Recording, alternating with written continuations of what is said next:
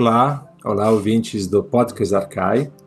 Hoje estamos aqui com a pesquisadora Isadora Previdi Bernardo, nossa convidada para falarmos de uma personagem muito especial que é o Cícero. Isadora é graduada em Letras, Latim e Português e é doutora em Filosofia pela Universidade de São Paulo. Meu nome é Gabriele Cornelli. Hoje estou aqui junto com para esta entrevista com Fernanda Israel Pio. Olá, Fernanda. Olá, Gabriele e com Bia de Pauli e Flávia Amaral, sempre lá na bancada da produção desse podcast. Seja bem-vinda, Isadora, no Podcast Arcais desta de hoje. Muito obrigada, professor Gabriele, obrigada, Fernanda, obrigada, professora Beatriz e Flávia. É uma honra muito grande poder participar desse podcast com vocês.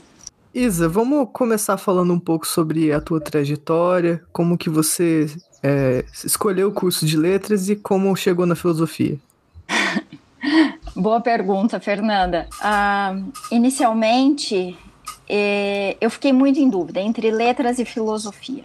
O meu coração dizia mais filosofia, mas eu fui influenciada e muito bem influenciada pela minha mãe, que é formada em letras. É, e quando ela estava na graduação de letras, eu assisti algumas aulas dela. Eu ia para a faculdade com ela e assistia algumas aulas de literatura e de latim. Então, eu primeiramente resolvi fazer é, letras, mas a filosofia ficou ali adormecida. E todas as vezes que eu tinha a oportunidade, eu pegava uma disciplina optativa no curso de filosofia. E quando é, eu entrei em letras na USP, logo quando eu saí né, do colegial, é, eu já disse para os meus pais, eu falei, olha, estou indo para a USP, estou saindo de Batatais, uma cidade na época de 50 mil habitantes, mas eu quero estudar é, latim ou grego. Não esperem que eu faça é, inglês, francês ou italiano. Vou estudar sim essas línguas, mas de modo auxiliar, né? E, e sempre tive o maior apoio. Então, foi o curso de letras ele abriu portas inimagináveis na minha vida. Uh, eu acho que assim a gente ganha uma leitura de mundo, a, a nossa mente abre de uma forma que eu não sei se eu teria tido essa, essa abertura né, em, em outro curso. Foi, foi muito positiva a experiência e foi possível estudar latim. Também fiz algumas disciplinas de língua grega, mas o que eu me dediquei mesmo foi ao latim. E fiz iniciação científica, que eu, eu devo dizer que foi incrível para minha formação, foi um, um passo fundamental para minha formação acadêmica, a, a, iniciação científica, em que eu traduzi o diálogo filosófico acadêmica posterior a de Cícero, e tive bolsa FAPESP, que foi um outro incentivo que na época era muito difícil ter a bolsa FAPESP é, e conseguir. E, e a partir desse momento eu, eu pensei assim, falei, bom, é isso que eu gosto de fazer, eu gosto de pesquisar, Uh, sim, queria ser professora, uh, acho uma atividade incrível, das mais belas que nós temos. É, e também, enquanto eu estava na graduação em letras, como tinha essa minha questão filosófica adormecida, né? Em 2007 eu comecei a participar de um grupo de estudos chamado República, vinculado ao departamento de filosofia. E principalmente com professores da área de ética e filosofia política, que estavam lendo Cícero. Então foi foi a junção perfeita. E aí eu pensei assim, né, no final da graduação, traduzir um diálogo filosófico do Cícero. É, queria me aprofundar na, nas questões interpretativas. Óbvio, queria traduzir, porque eu considero a tradução um passo primordial uh, para essa compreensão dos textos clássicos, principalmente, mas eu queria me aprofundar nas questões filosóficas. Então, aí prestei o mestrado no departamento de filosofia eu estava no último ano de graduação e prestei o mestrado, vamos dizer assim, com a cara e com a coragem, e, e consegui entrar é, no departamento de filosofia. Fiz um, o meu mestrado e o doutorado com a professora Maria das Graças de Souza, e na área de ética e filosofia política. Mas o, o que foi incrível da experiência do mestrado, e aí já na filosofia, é que a professora Maria das Graças ela é uma grande tradutora. Ela traduziu a Enciclopédia do Diderot e d'Alembert, junto com outros uh, professores, traduziu outras obras também, e ela me permitiu traduzir o De República no mestrado e fazer uma análise. Então, aí eu consegui é, unir né, essas duas uh, questões que eu, eu tanto queria: a tradução com a interpretação. Falta aqui no Brasil, eu acho que um departamento de clássicas, como nós temos na Europa, em que é, são professores assim de vários cursos, letras, história, filosofia, todo mundo trabalhando junto para que o estudante consiga fazer é, a tradução acompanhada das análises interpretativas, né? Que... Certamente, certamente, Isadora. Eu acho que você tocou um ponto que é muito caro a todos nós, a todas nós, né? Essa necessidade de trabalharmos de maneira interdisciplinar. Eu fiquei impressionado, fico de fato muito impressionado com a tua trajetória. Você no PIB que estava já traduzindo Cícero, né? E viva as nossas mestras, né? Os nossos mestres que nos puxam, que nos, nos mandam assim para frente nesse processo todo da, da, do trabalho, que é um trabalho interdisciplinar. A tua trajetória de fato é uma trajetória interdisciplinar.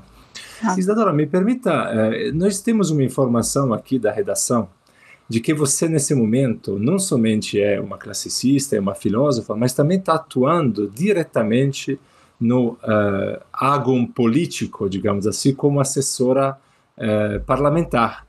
E não posso deixar de, de, te perguntar um pouco sobre isso, porque para alguém que estuda Cícero, estar como assessor parlamentar, escrever sobre política pro, eh, em direto contato com os nossos representantes, certamente deve ser uma, um desafio e, ao mesmo tempo, quase que o lugar perfeito para um, alguém de Cícero.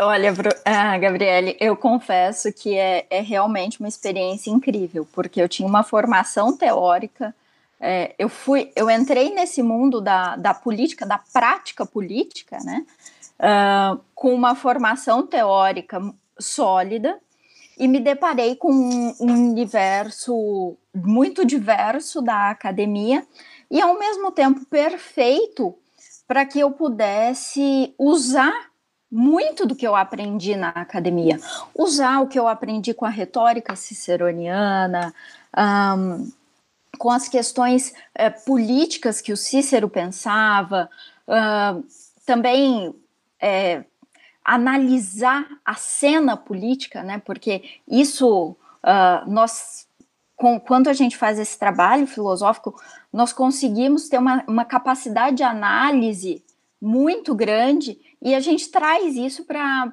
o cotidiano, para a vida uh, da assessoria parlamentar mesmo. Então, é, é perfeito, porque eu consigo trabalhar e desenvolver meu trabalho é, me inspirando nessa figura, né, que, que dizia que uh, não há lugar melhor do que sacolejar nas ondas da República, né, nesse mar uh, da República, e, ao mesmo tempo, é, é um, a trajetória ciceroniana e a forma como ele pensa a, a política me inspiram também a, a trazer questões é, para o para o nosso cotidiano parlamentar também, né?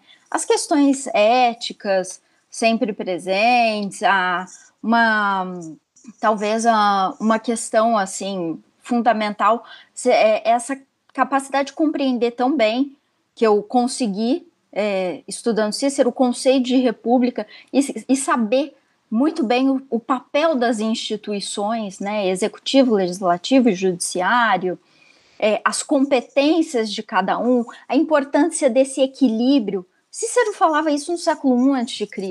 Isso é importante até hoje, essa, esse equilíbrio entre instituições, essa harmonia.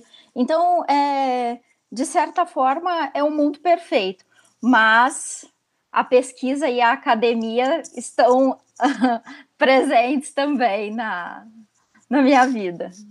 Isa, é, em que ponto da tua carreira você considera que está hoje e quais são os principais temas que te provocam, seja na academia, seja na atuação como assessora parlamentar? Olha, Fernanda, é, eu acho que eu ainda engatinho, vou ser bem sincera. É, hoje eu começo a criar coragem para publicar o que eu já traduzi.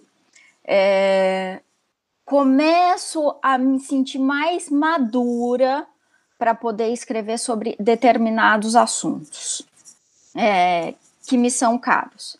Gostaria muito de fazer um, um pós-doutorado, mas toda vez que eu sento para escrever projeto, um projeto de pós-doutorado, eu penso em mil coisas e até agora eu não consegui circunscrever aquilo que eu realmente quero tratar. Porque tem uma, uma questão adormecida que me é muito cara, que é a questão da sociabilidade natural, da oikeiosis, da forma como isso aparece na obra do Cícero, né? De um, de um cuidado, de um amor do com, com a família que se expande a toda a comunidade. É, isso eu queria tratar mais. Uh, e queria ao mesmo tempo, pensando hoje, no mundo contemporâneo, eu queria poder estudar ah, questões de violência.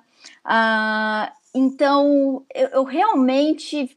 E, e, a violência no espaço da política, nos discursos.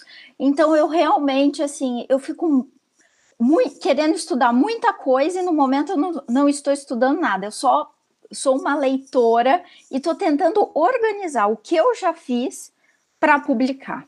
Então, eu estou buscando uma maturidade, porque, assim, eu estou com 34 anos hoje, é, comecei a graduação com 18, terminei o, o doutorado com 31, me considero uma pesquisadora, assim, muito jovem, e, e eu vejo que, assim, é preciso maturidade, é preciso cada vez mais, mais leitura e sentar e escrever, refletir. Então, acho que ainda tem um longo percurso a, a ser seguido. Muito bom, muito bom, Isadora. Nós vamos seguir o teu percurso com muito interesse nos próximos anos. é, você já falou um pouco desta, de como está atraída pelo conceito da oikoiesis é, do Cícero. É, a pergunta é exatamente isso. Nesse percurso todo uh, de formação, de estudo e de interesse político que você tem, intelectual, por que Cícero, entre tantos outros autores? Como é que você chegou a optar, de certa maneira, por concentrar tantos anos da tua vida no estudo do Cícero? Conta um pouco para gente. Bom, é, nós somos, né, nessa nossa jornada acadêmica, a gente sempre tem é, professores e pessoas que, que nos influenciam positivamente. Antes de entrar na graduação, eu já tinha lido Da Amizade e me encantei. Mas assim, um encantamento inocente, sem entender tudo que estava em jogo ali naquela obra. Uh, no primeiro ano de graduação, é, no, no curso, eu ainda não, não sei se hoje o, curso de letras na USP ele tem a mesma estrutura, mas na época a gente tinha um primeiro ano que era um ciclo básico, com disciplinas como introdução aos estudos clássicos, introdução aos estudos literários, introdução à língua portuguesa e introdução à linguística. É, no primeiro semestre eu fiz introdução aos estudos clássicos com o professor Paulo Martins. Eu acho que ele não se lembra que eu fui aluna dele, mas aquilo me gerou um encantamento incrível. E eu falava, gente, eu preciso me aprofundar. E eu queria muito fazer grego, mas foi aí que eu optei, né, pelo latim. Uh, língua latina, aí entrei no latim, língua latina fiz com muitos semestres com o professor Adriano Scatolin, que traduzia Cícero, de, o De Oratore, que foi outra influência muito grande. E depois, também, é, um professor que me marcou muito, tanto no ensino de língua latina quanto nas aulas de historiografia, foi o professor João Ângelo Oliva Neto. Então, é, eu devo muito a esses nomes. E, e Cícero sempre ficava aquela coisa. Eu queria estudar filosofia em língua latina. Isso era uma coisa que eu tinha muito clara, que eu queria estudar filosofia em língua latina. Mas conheci o da amizade, só o da amizade. E aí eu comecei a ler, ler, ler, ler, ler a, a, a obra dele. E a acadêmica posterior me encantou num primeiro momento, porque é, de alguma forma, estava fora das questões políticas. E eu queria, eu falava, e eu, diante disso, eu falava assim, gente, mas, mas como, né? É, ele pensa Roma, mas fez essa obra tratando da questão do estoicismo e ceticismo, né, né, uma disputa, né, entre as duas, mas muito mais o ceticismo, né, acadêmico aparecendo, mas inicialmente ele trata um pouco, né, do estoicismo. Então eu, eu falei, não, é, essa obra ela merece um destaque no momento. Depois eu, eu, me, eu me rendi à política. Não teve jeito, porque quando uh, eu comecei a, a, entrar mais na obra dele, eu falei, não, ele, a preocupação do autor é pensar Roma, é usar a base filosófica dele para pensar é, a política, a República Romana. Então foi aí que não teve jeito. Muito obrigado, Isadora, por todo esse percurso, essa tua trajetória. É, você foi muito generosa com os nossos ouvintes em contar um pouco como se construiu esse processo. Vou chamar um pequeno intervalo e voltamos imediatamente depois para falarmos diretamente agora das obras de Cícero, quem foi a personagem e tudo mais. Até já!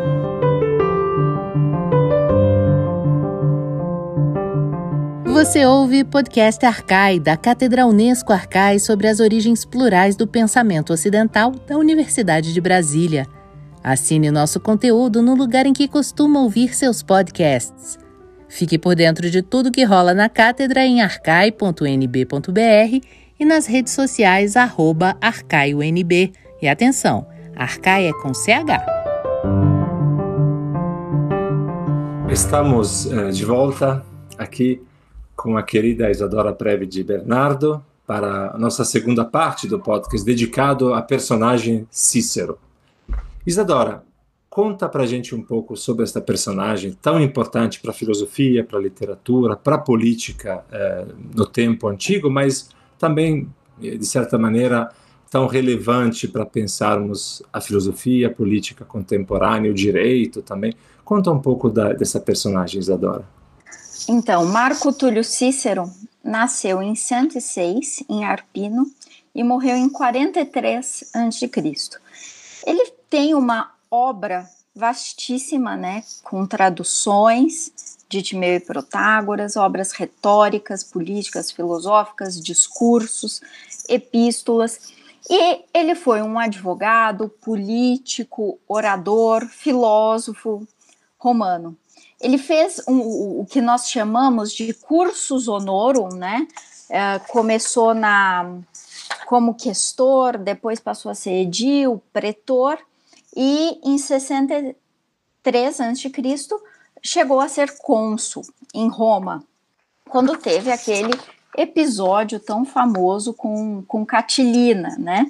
É, então, assim, de origem equestre, né, que é uma aristocracia, digamos, menor, é, de origem equestre, mas ele conseguiu a, né, fazer um grande percurso político, uh, um percurso como advogado, é, e também pensando Roma, né, porque se dedicou muito à atividade filosófica, principalmente naqueles momentos em que ele não podia estar na atividade política, por conta do, de exílios e assim por diante. Então ele era um é, a grande contribuição, né, do Cícero, a meu ver, é estar ali pensando Roma, pensando a República, é, construindo uma obra filosófica, né, que, que nos legou, que reflete esse momento uh, dele, inclusive um momento da, que a República Romana ela, ela está ruindo. Então, acho fundamental nós, nós, falarmos um pouco disso, né? Dessa produção filosófica dele nesse momento e da atuação política dele também. É, então, primeiramente, né? Eu acho que precisamos considerar que ele se serve uh, na sua obra filosófica de um método eclético para pensar a política, para pensar, uh, construir uma base teórica é, para pensar Roma. É, e no início da minha trajetória como pesquisadora, é, eu fiquei um pouco receosa de aceitar esse ecletismo dele. Mas é, o que, que nós precisamos entender quando nos deparamos com a obra dele? A grande questão é pensar Roma. E ele se serve de argumentos, principalmente do estoicismo, né, com algumas contradições e algumas inovações, e adapta essas, essas ideias estoicas para pensar o quê? Para pensar a república. Ele busca ali é, além da sua atuação, né, como como é, senador, como cônsul, mas ele também está a busca dele ali é por pensar Roma e pensar Roma num momento em que as instituições, as instituições estão ruindo. Muito interessante esse lugar de, de pensar Roma é, a partir do ecletismo. É, você poderia falar um pouco mais sobre uh, como se constrói esse ecletismo? Você falou um pouco do estoicismo, mas tem mais coisas, né? Sim, sim. É, primeiramente, precisamos considerar assim: Cícero ele estudou a, as três grandes escolas do período helenístico. A, inclusive, a primeira delas foi o epicurismo, que ele se afasta. Depois ele estudou o estoicismo e o, o ceticismo, né? O ceticismo da nova academia. E o que é interessante perceber é assim, como ele se serve muito do ceticismo, muito do ponto de vista metodológico, é, e ele atrela isso muito bem ao gênero dialógico e também uh, o estoicismo uh, ele usa para pensar a política. Então, uh, o que é interessante que ele estudou as três grandes escolas ali em voga e ele também temos né, que, que dizer isso. Ele estudou Platão. O, o que a gente costuma dizer, é, dizer não, a gente costuma ouvir muito, ah, mas Cícero é um imitador de Platão. É, eu acho que temos que ter muito cuidado né, com essa afirmação, porque ele está num momento histórico muito distinto do momento histórico platônico, é, lidando com conceitos muito distintos também. Não existe mais a esfera da polis. Agora a esfera é da República e da Civitas. Então, é, eu, eu, eu penso assim: precisamos analisar a, o autor e a sua obra considerando ali o, o contexto histórico em que ele está inserido. Isa, falando desse contexto histórico, como que o Cícero, cidadão e pensador, se posiciona é, nessa tensão entre queda e tentativa de salvamento da República? Ótima pergunta, Fernanda. É, ele, ele via né, essa, a República caindo por conta da, da crise agrária, a, a crise no, no Senado, o enfraquecimento da figura do Senado, que é, que é importantíssima para a manutenção desse equilíbrio né, entre cônsules, Senado e Tribunado da Plebe, né, que é isso que dá, segundo ele, né, a República, o governo misto. E ele, ele, ele está ali como um político e como um pensador.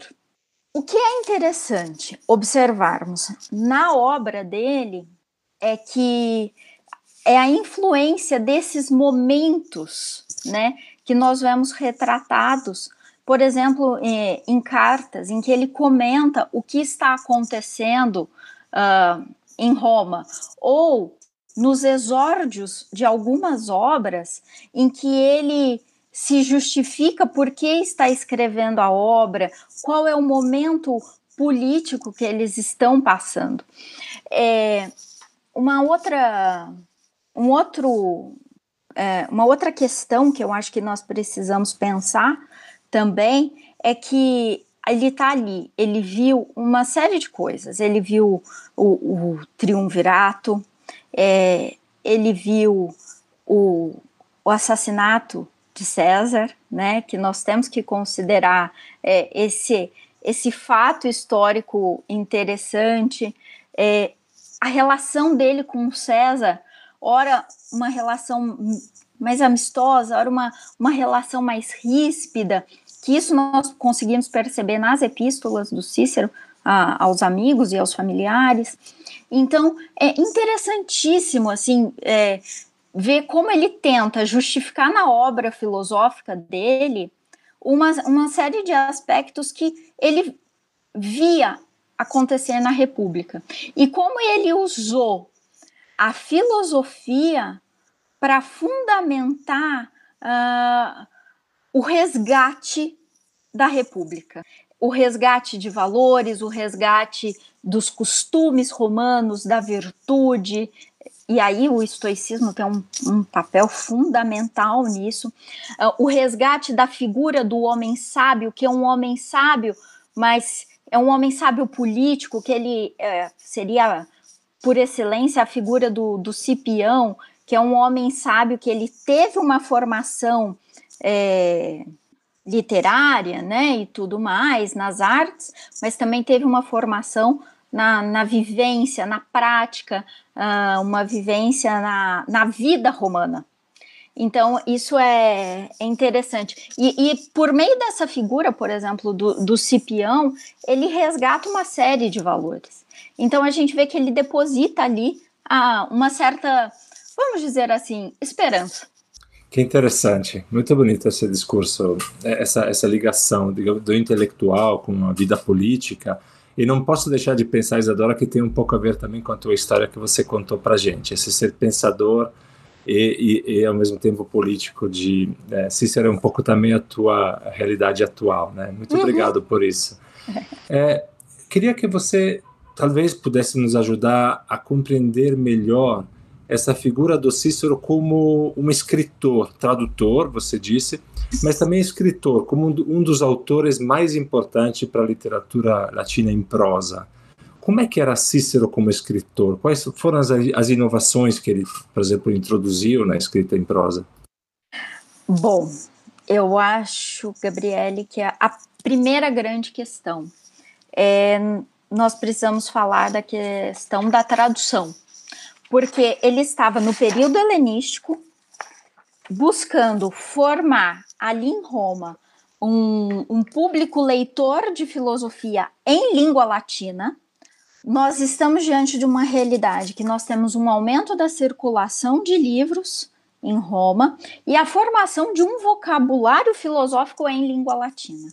Então, por exemplo, na acadêmica posterior, ele fala muitas vezes que ele busca traduzir os sentidos e não apenas as palavras. Ora, ele diz que para coisas novas, ideias novas, por que não usar neologismos? E para aquelas coisas já consagradas em grego, sim, podemos usar as palavras gregas, né? Então, eu acho que essa é a primeira grande contribuição. Um, uma formação de um vocabulário filosófico em língua latina. Uh, um segundo momento é a questão da retórica, que nós não podemos uh, nos esquecer, que é um pensador da retórica, muitas vezes dizendo, por exemplo, no De Oratore, que não está fazendo um manual de retórica, uh, mas escreve uma obra grandiosa sobre a retórica. Então, bom, a tradução, as obras retóricas, temos os discursos igualmente importantes, e, uma curiosidade que muitas vezes nós precisamos nos lembrar quando lemos os discursos de Cícero é que eles, por exemplo, as catilinárias, né?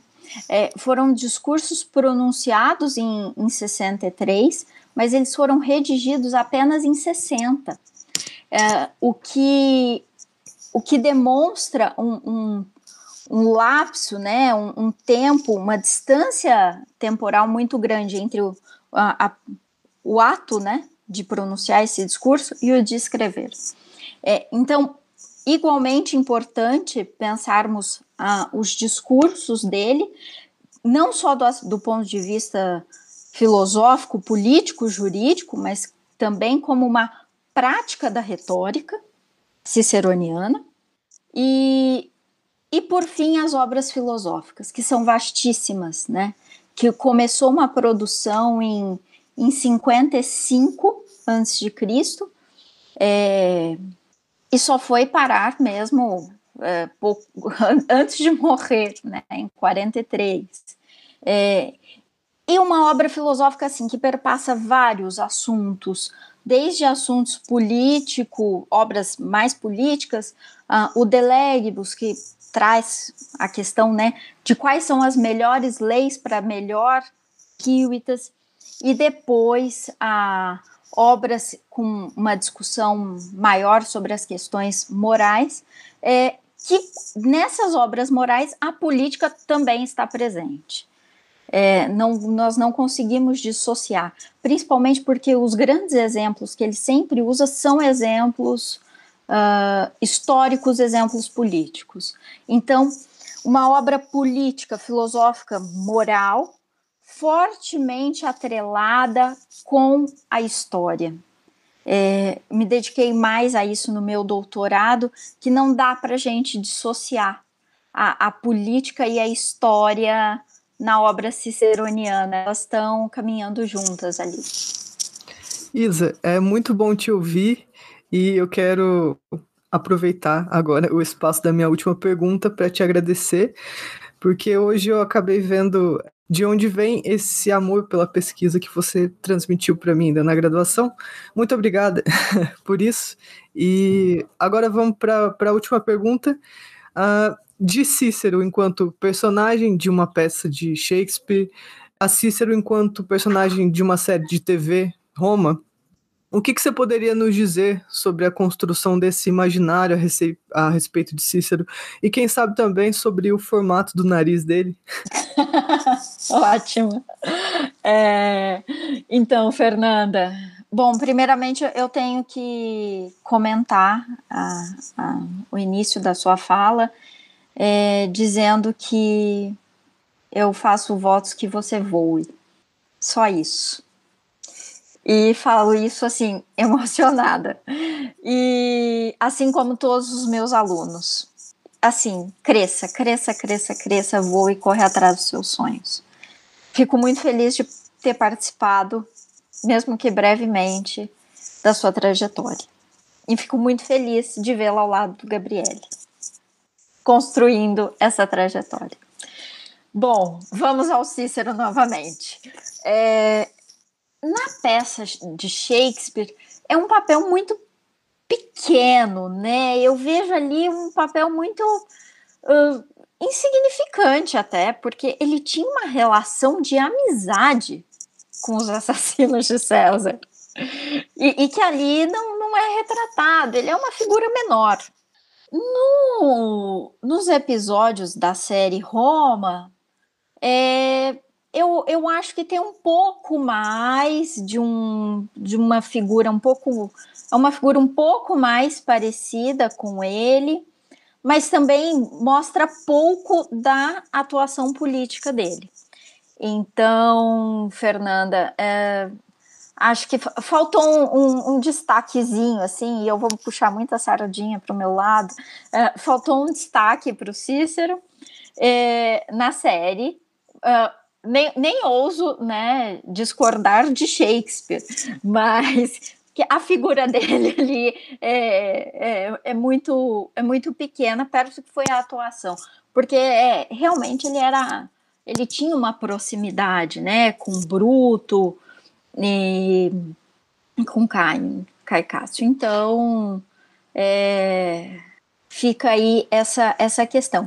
Agora, sobre o nariz, é, é muito interessante, né? Porque o Plutarco, é, ele fala que o nome Kicker veio originalmente é, pelo fato de um ancestral ter uma fenda na ponta do nariz que se assemelharia a um grão de bico. Kicker é grão de bico. É, enquanto que hoje biógrafos e, e historiadores dizem que provavelmente é porque a família né, prosperou pelo cultivo do grão de bico. Então ficamos aí, né? Ou Plutarco ou outros historiadores e biógrafos. É, não entro também nessa discussão.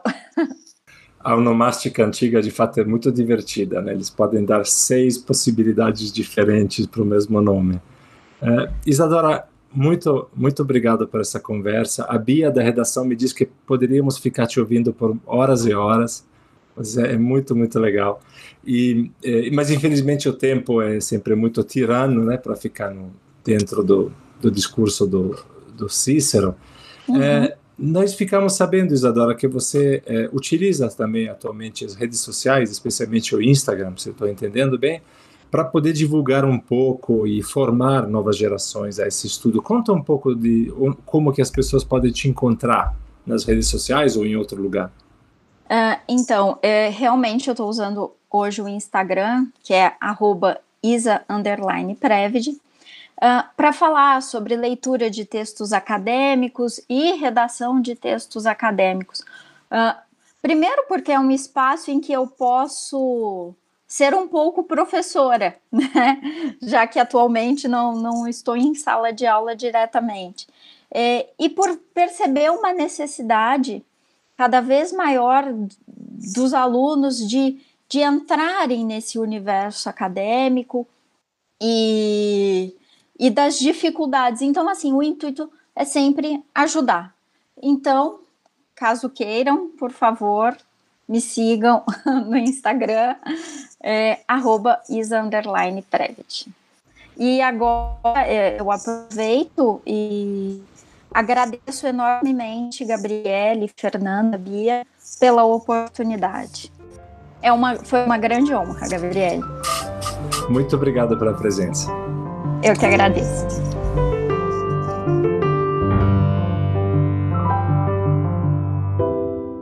Você ouviu podcast Arcai, da Cátedra Unesco Arcai sobre as origens plurais do pensamento ocidental. Produção: Arthur Sobreira, Beatriz De Pauli, Fernanda Pio, Flávia Amaral e Gabriele Cornelli. Locução: Marcela Diniz. Trilha de Dambodan. A Cátedra Unesco Arcai integra o programa de pós-graduação em Metafísica da Universidade de Brasília.